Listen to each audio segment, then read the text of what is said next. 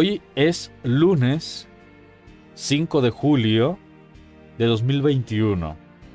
Estamos en la decimocuarta semana del tiempo ordinario.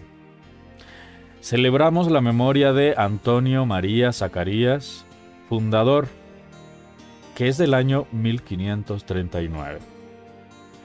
La primera lectura de hoy está tomada del Génesis, capítulo 28, del versículo 10 al 22a y tiene como encabezado, vio que ángeles subían y bajaban.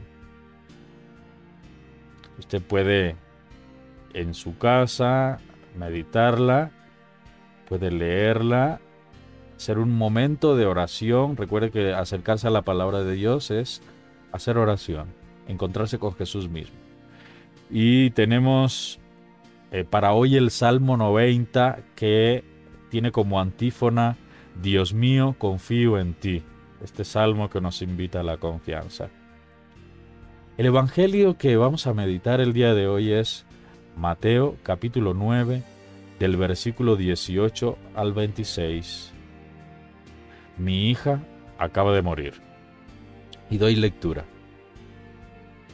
En aquel tiempo, mientras Jesús les explicaba, se le acercó un jefe se postró ante él y le dijo, Mi hija acaba de morir, pero ven a imponerle tu mano y ella recobrará la vida. Jesús se levantó y le siguió con sus discípulos. Entretanto, una mujer que llevaba doce años padeciendo hemorragias, se le acercó por detrás y le tocó el borde de su manto. Pues se decía, con solo tocar su manto, quedaré sana. Jesús se volvió y al verla dijo, Ten confianza, hija, tu fe te ha sanado.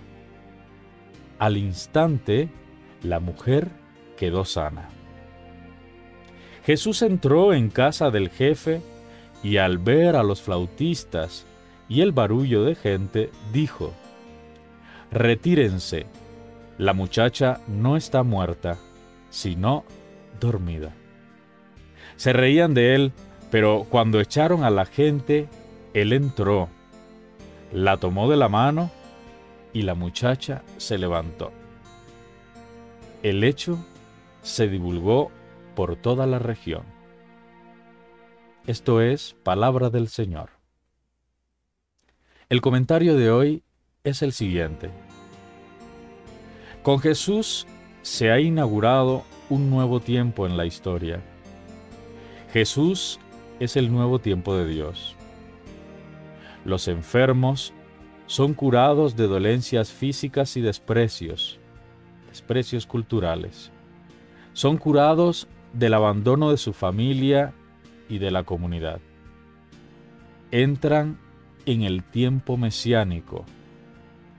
La mujer del relato evangélico que sufre tiene una fe profunda en Jesús.